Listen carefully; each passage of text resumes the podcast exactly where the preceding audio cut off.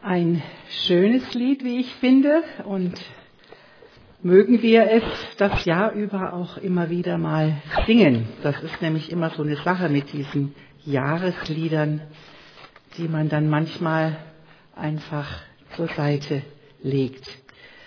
Ja, schön wieder bei euch zu sein.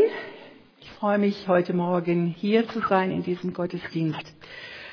Und es ist ja wirklich in der Tat eine ganz wunderbare Sache, dass wir Jahreslosungen haben. Es ist eine Tradition, die nach dem Krieg, nach dem Zweiten Weltkrieg ihren Anfang nahm und die im Grunde alle Kirchen und Gemeinden verbindet, alle Christen in diesem Land so ein Motto für ein Jahr zu haben, wo man ganz besonders auch darüber nachdenkt und versucht es zu praktizieren, ist schon etwas sehr Schönes.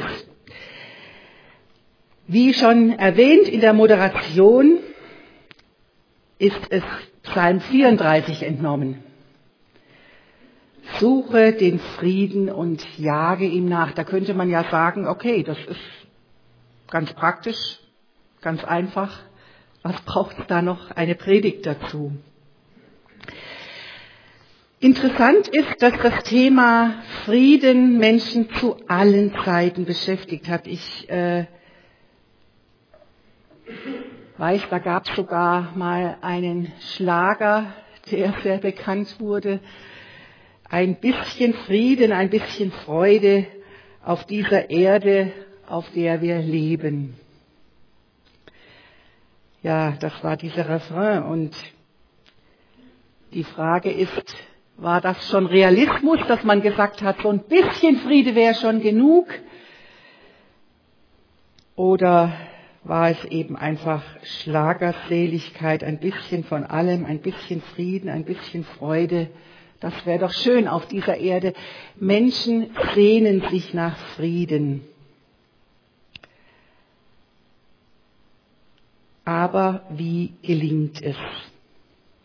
Da knallen die Türen, da toben zwei wild gewordene Jungs durch die Wohnung und es geht hin und her und her und hin und Stühle fliegen um und wütendes Geschrei erfüllt die Wohnung. Hört endlich auf zu streiten, ruft die Mutter energisch ihren Jungs zu. Ich will, dass endlich hier Frieden einkehrt. Wer von uns Eltern kennt das nicht? Die Mahnung zeigt aber wirklich Wirkung und es wird mit einem Male ruhig zwischen den beiden Streithähnen. Die lautstarke Auseinandersetzung findet ein Ende. Frieden ist ein großes Wort und trotzdem wissen wir, dass es so viel unendliches Leid gibt, weil eben kein Frieden herrscht. Unfrieden ist zwischen den Völkern, zwischen Volksgruppen, zwischen Nachbarn. Wie viele Streitigkeiten landen vor Gericht, einfach nur, weil man keinen Frieden schafft zwischen Nachbarn. Gerade kommen wir von Weihnachten her und es ist seltsam, es ist wirklich merkwürdig, dass ausgerechnet in dieser wunderschönen Zeit unsäglich viele Streitigkeiten stattfinden in den Familien. Ich weiß nicht, wie das bei euch ist, aber ich erlebe es auch bei uns so, dass man dann oft so angespannt ist, dass schnell ein Wort das andere gibt, Unfrieden da ist. Und jetzt heißt dieses Motto für dieses Jahr, suche den Frieden. Wo ist denn der Friede? Wo finde ich denn Frieden? Interessanterweise werden wir, ich will im Verlauf der Predigt ein bisschen auf den Psalm 34 eingehen. Wir werden hier als Kinder angesprochen. In Vers 12 heißt es, kommt her, ihr Kinder, hört mir zu, ich will euch die Furcht des Herrn lehren. Konkret dürfen wir uns das so vorstellen, dass ein Rabbiner, ein Lehrer mit diesen Worten seine Schüler um sich scharte. Das waren jetzt keine Kleinkinder, das waren junge Erwachsene, Jugendliche, kommt her, ihr Kinder, hört mir zu, ich will euch die Furcht des Herrn lehren. Furcht des Herrn. Niemand soll jetzt dann denken, es geht darum, Angst zu machen vor Gott. Das ist nicht gemeint. Es geht um die Ehrfurcht vor Gott. Es geht um die Anerkennung, wer Gott ist. Wer ist Gott? Er ist der König aller Könige und der Herr aller Herren. Und wer den Herrn fürchtet, der erkennt und anerkennt Gottes Wirklichkeit. Und daraus folgt dann das entsprechende sich verhalten und leben. Also Gottesfurcht ist sozusagen ein Schlüssel zum Frieden. Suche den Frieden und jage ihm nach. Ich finde es manchmal ein bisschen bedenklich, wenn man immer nur einen Teil eines Verses nimmt, und so ist das jetzt ja auch bei dieser Jahreslosung, das ist nämlich nur der Teil B des Verses 15. Im Zusammenhang heißt der Vers 15, lass ab vom Bösen und tue Gutes. Auch ganz praktisch eigentlich. Lass ab vom Bösen und tue Gutes, suche den Frieden und jage ihm nach. Gehört eigentlich zusammen. Eigentlich ist es keine gute Idee, nur diesen Teil B zu nehmen. Also, da ist schon ein Schlüssel zu erkennen, wie ich den Frieden finde. Im Allgemeinen kann man ja sagen, jeder von uns möchte doch Frieden. Wir halten das schwer aus, wenn wir merken, da ist etwas zwischen mir und meinem Nächsten. Da steht so eine Mauer da, die ausgelöst ist durch irgendeinen frischen oder alten Konflikt. Aber seltsam genug, es klappt einfach oft nicht mit dem Frieden, auch wenn wir es wünschen. Da ist zum Beispiel der nicht gelöste Konflikt zwischen den Arbeitskollegen und mir. Wie fing das denn nochmal an? Ach, da ist er mir so komisch gekommen. Da konnte ich doch nicht einfach das nur stehen lassen. Ich musste was dazu sagen. Ein Wort ergab das andere. Seitdem gehen wir uns aus dem Weg.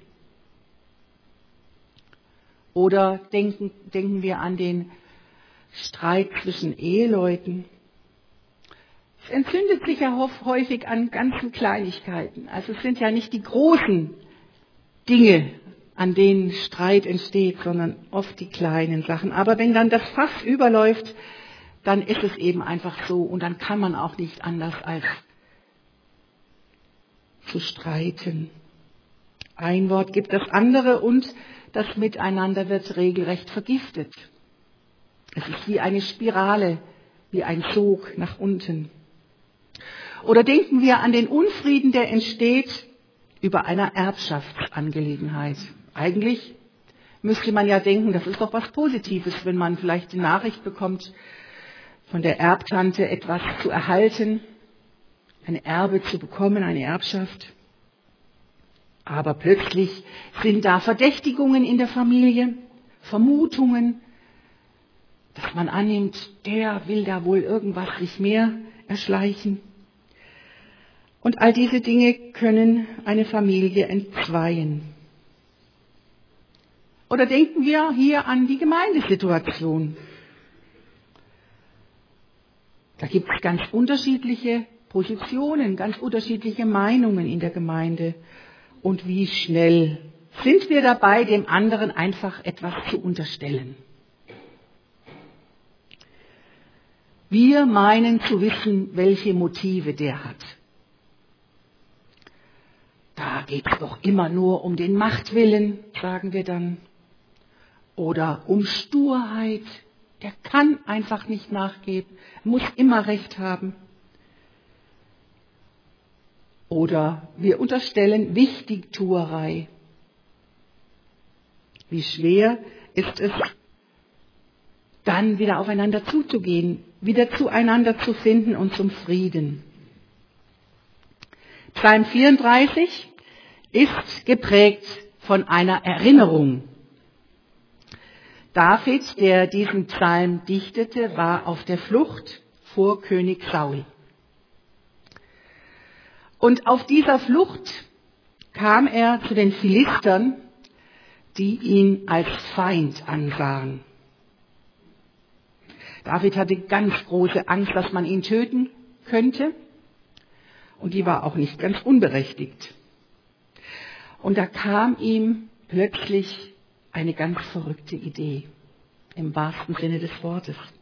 Er dachte, ich stelle mich jetzt einfach wahnsinnig. Ich mache jetzt einfach so einen Anfall, dass die Angst haben, mir zu nahe zu kommen. Denn damals hatte man schon Respekt vor solchen Dingen. Er stellte sich wahnsinnig und sein Konzept ging auf, man hat ihn einfach verjagt, man hat ihn davongescheucht, aber man hat ihn am Leben gelassen. Er konnte in eine sichere Höhle fliehen und mit Abstand auf dieses Erlebnis in der Rückschau, auf diese dramatische Geschichte ist David so dankbar, dass er ein Lied darüber schreibt. Eben diesen Psalm 34. Die ersten Verse sind voller Lobpreis und Dank. David jubelt über Gottes Güte und sein Eingreifen. Ich will den Herrn loben, alle Zeit. Sein Lob soll immer da in meinem Munde sein. Meine Seele soll sich rühmen des Herrn, dass es die Elenden hören und sich freuen. Preist mit mir den Herrn und lasst uns miteinander seinen Namen erhöhen. So geht es in diesem Psalm. David jubelt nicht nur und besingt nicht nur Gottes Güte und sein Eingreifen, nein, er fordert auch andere dazu auf, mit ihm gemeinsam Gott zu loben. Es soll sozusagen ein Chor werden, der gemeinsam das Lob Gottes anstimmt, so dass andere, die jetzt gerade im Elend sitzen, die gerade eine schwierige Zeit haben, es hören können und ermutigt werden. Und das ist ja auch wahr. Wer hat das nicht schon erlebt, dass ein Gesang, ein Chorlied von einer CD oder ein Chor, der da ist, wirklich einen ermutigt hat. Es fällt auf, dass hier immer wieder steht im Vers 2, ich will. David hat eine bewusste Entscheidung getroffen. Ich will den Herrn loben. Alle Zeit. Weiß nicht, wie das bei euch ist. Gibt ja so Tage, wo man aufsteht und einfach mutlos ist. Oder man sieht den riesen Berg vor sich, den man hat, sei es an Arbeit, sei es an Sorgen. Man weiß nicht, wie soll ich durch diesen Tag, wie soll ich durch die nächste Zeit kommen. Und dann sagt unser Gefühl, loben? Nein, das passt jetzt nicht. Das wäre doch nicht ehrlich, das wäre doch nicht, um es mit dem neuen Wort zu sagen, authentisch. Jetzt kann ich doch nicht loben, wenn ich mich gar nicht danach fühle. Es ist einfach alles so schwierig. Wie soll ich loben, wenn ich nicht weiter weiß? Wie soll ich Gott preisen, wenn alles so problematisch ist? Aber loben heißt nicht die Tatsachen leugnen. Loben ist ein Blickwechsel. Weg von mir hin zu Gott. Loben heißt auf Gott schauen. Mir vor Augen malen, wie er ist. Meinen Blick von mir und meinen Nöten weg hin zu dem Gott, der alles vermag, der der Herr aller Herren und der König aller Könige ist. Und der es mich erfahren lässt durch sein Wort, ich bin doch bei dir. Ich bin doch an deiner Seite. Ich lasse dich keinen Augenblick allein. David erzählt, wie er es erlebt hat. Ich suchte den Herrn und er antwortete mir und er rettete mich aus aller meiner Furcht. Ganz wunderbar. Also David kennt das natürlich auch, wie das ist, wenn man in diesem Morass, in diesem Sumpf steckt von Furcht. die einen lähmt, von Sorgen, die einen herunterziehen, von Angst, die einen kraftlos macht. Aber er fordert uns heraus, es auch auszuprobieren. Schmeckt und seht, wie freundlich der Herr ist, wohl dem, der ihm vertraut. Kann man das tatsächlich schmecken und sehen, ganz konkret mit allen Sinnen, wie freundlich Gott ist, wenn ich jetzt gerade eigentlich in einer schwierigen Situation bin? Vielleicht kann man es so vergleichen, wir stehen manchmal im Bild gesprochen vor dem Schaufenster einer Konditorei und stehen draußen und wir schauen auf diese wunderbaren Gebäcke und Torten und wir denken, das müsste köstlich schmecken. Aber wir wissen es eigentlich erst, wenn wir hineingehen und ein Stück bestellen und davon probieren. Und es dann wirklich spüren und erfahren. Ausgezeichnet. Ganz wunderbar. Schmeckt und seht. Probiert es aus. Erfahrt es, wie freundlich der Herr ist. Ja, es geht über die Nähe Gottes suchen. Es geht über den Entschluss des Willens. Ich will den Herrn loben. David kommt jetzt zu einem wichtigen Punkt. Und das hatte ich eingangs schon gesagt. Kommt her, hört mir zu. Ich will euch die Furcht des Herrn lehren. Er ermahnt uns, Gott zu fürchten und Gott mit unserem Leben zu ehren. Wie geht das? Im Grunde genommen ist es einfach, wenn man jemand liebt, möchte man so leben, dass der andere sich freuen kann. Indem wir Gott lieben, möchten wir so leben, dass er Freude an uns hat. Und David sagt dazu, achte darauf, dass du nichts Böses redest und keine Dinge sagst, mit denen du deine Mitmenschen betrügst oder anlügst. Wie schnell sind Worte gesagt, die es in sich haben. Der eine von uns hat da vielleicht mehr Last als der andere, der etwas ruhiger und bedachter ist. Aber ich glaube, jeder von uns kennt es.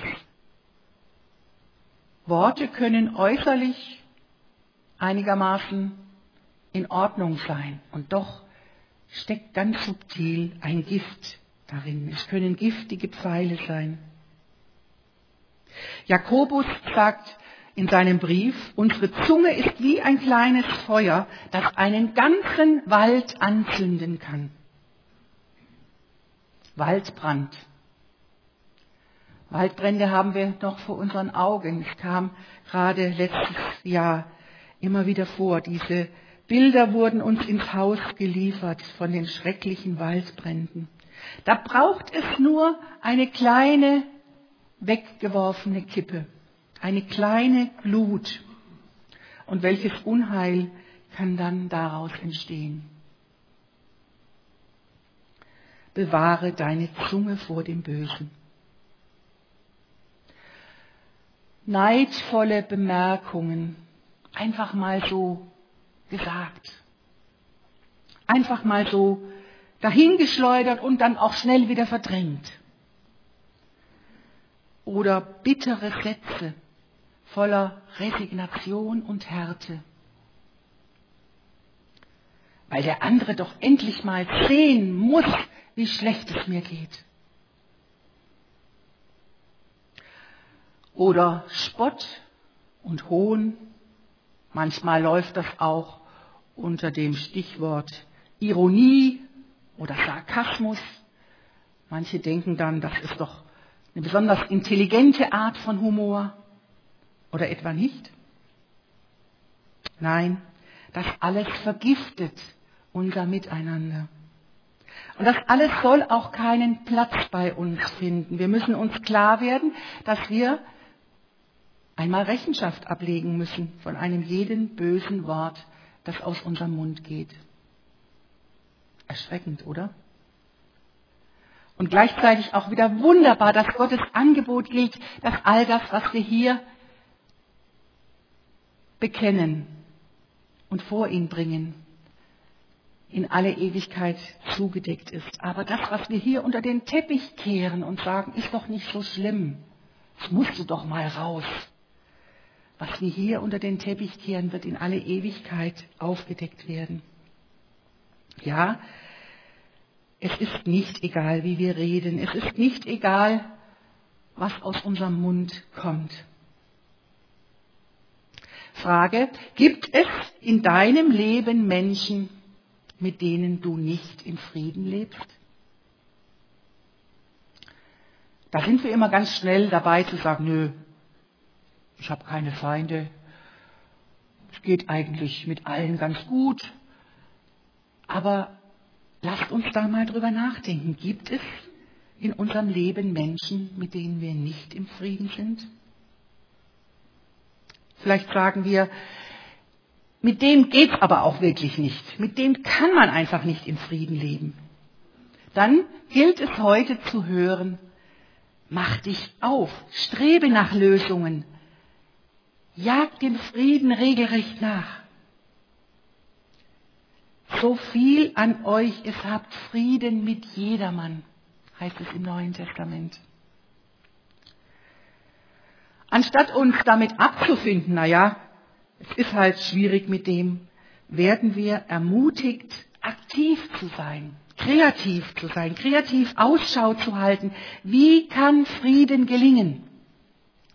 Wie kann Versöhnung möglich werden? Und dieses Ziel von ganzem Herzen zu verfolgen. Jage ihm nach. Habt ihr schon mal beobachtet, wie das ist, wenn ein Hund ein Kaninchen jagt? Das Kaninchen schlägt Haken und der Hund ist unentwegt dahinterher. Von ganzer Kraft, von ganzem Einsatz. Der sagt nicht nach 100 Metern, ich habe es jetzt probiert, ist gut, lass ich mal wieder. Sondern das steckt in ihm. Und selbst wenn er es nicht hinkriegt, er versucht es bis an den Rand seiner Kraft. Jage dem Frieden nach. Engagier dich leidenschaftlich dafür. Aber es gehört eben auch dazu, dem Unfrieden sozusagen auf, die, auf den Grund zu gehen. Auch mal genau hinzuschauen. Zu ermitteln, was sich vielleicht klären und lösen lässt. Und es kann helfen, mit einem erfahrenen Seelsorger darüber zu reden. Eben nicht zu denken, naja, mit der Zeit wird das schon irgendwie. Nein, manchmal ist es wirklich entscheidend wichtig, dem Unfrieden auf den Grund zu gehen. Was war da am Anfang? Was war mein Anteil? Wo kann ich den anderen um Vergebung bitten? In der Bergpredigt spricht Jesus davon, dass die Menschen glücklich zu preisen sind, die Friedensstifter sind. Friedensstifter, das ist nochmal was anderes. Wenn man vielleicht den Konflikt sieht, man ist vielleicht gar nicht selber beteiligt, aber dann in die Situation so eingreifen kann und Frieden stiften. Frieden stiften, das ist im Grunde ein anderer Ausdruck für dem Frieden nachjagen. Frieden stiften geschieht, indem ich aktiv Gutes für den anderen denke. Damit fängt ja im Grunde alles an mit unseren Gedanken. Wie denke ich über den anderen? Und ich kann das auch mit Gottes Hilfe verändern, indem ich zum Beispiel dem anderen Gutes wünsche, indem ich im Gebet ihn segne. Herr, tu du ihm Gutes, tu du ihm Wohl. Ich stelle ihn in dein Licht, dass du ihn berührst. Segne du ihn. Und immer wenn wir anfangen, aktiv so zu beten, verändert sich auch etwas bei uns, in unserem Herzen. Das ist ganz spannend. Und man merkt dann tatsächlich, da ist ja bei mir auch einiges vergiftet. Frieden stiften geschieht, indem ich bewusst verzichte auf die Schädigung meines Gegners. Denn das ist ja oft auch in unseren Gedanken oft so, dass man denkt, naja, wäre vielleicht ganz gut, wenn der jetzt auch mal eins draufkriegt, wenn der jetzt auch mal merkt, wie das ist. Gott hat sich die Vergeltung vorbehalten. Und ich darf wissen und vertrauen, Gott sorgt für mein Recht. Gott sorgt für mein Recht. Ich muss es mir nicht selber erkämpfen. Er ist unser Friede.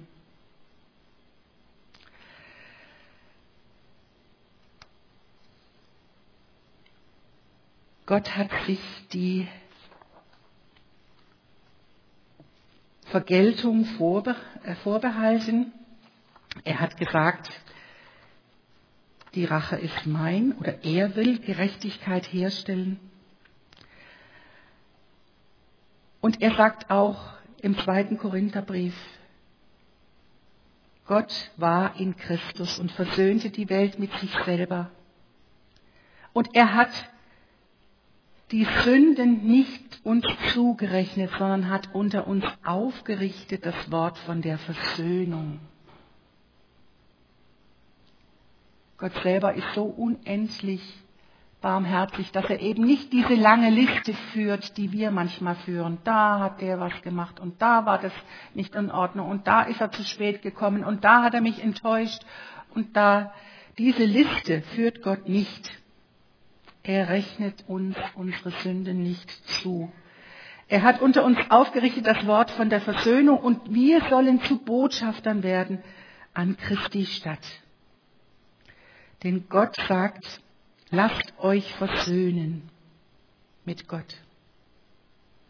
Denn er hat den, der von keiner Sünde wusste, Jesus, für uns zur Sünde gemacht, damit wir in ihm die Gerechtigkeit würden, die vor Gott gilt. 2. Korinther 5. Gott selber schafft den Frieden. Und es ist interessant, wenn die Politiker zusammensitzen und wollen Frieden schaffen, dann geht es immer um die großen Lösungen. Und bei Gott beginnt es mit den ganz kleinen Lösungen, mit den ganz kleinen Anfängen, die oft so fast unbemerkt geschehen und die immer bei mir und im eigenen Herzen beginnen. Dem Frieden nachjagen den Frieden stiften wollen, aktiv dem anderen Gutes wünschen. Das kann nur im Kleinen und bei mir beginnen. Und doch ist Gott der Friedefürst, der auch den Frieden im Großen schaffen will. Das hebräische Wort für Frieden ist Shalom. Das kennen wir aus hebräischen Liedern, auch aus dem Gruß mit dem Israelis sich oft grüßen, Shalom.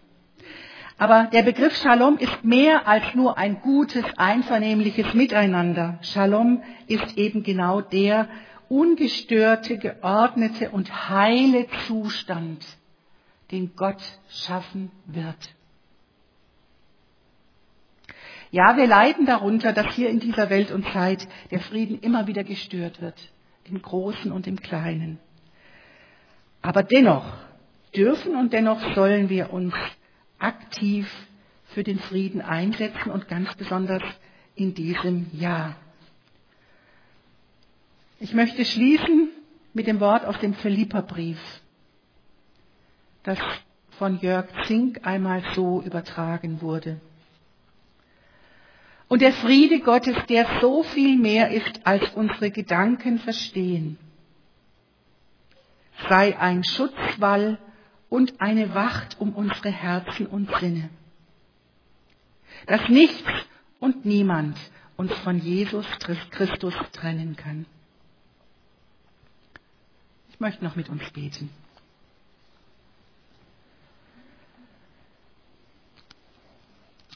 Lieber Vater im Himmel, du weißt, dass wir uns sehr nach Frieden sehnen aber dass wir sehr oft auch entmutigt sind, weil wir merken, es reicht nicht, gute Vorsätze zu haben. Es gibt zu viele sogenannte schwierige Menschen, die uns zu schaffen machen, die uns auf die Palme bringen. Und es gibt so viele alte, schwelende Konflikte, die nicht wirklich aufgeräumt sind. Und wenn du uns dieses Jahr das so zurufst, dass wir Frieden suchen sollen und ihm aktiv nachjagen sollen, dann gib doch, dass wir ehrlich werden.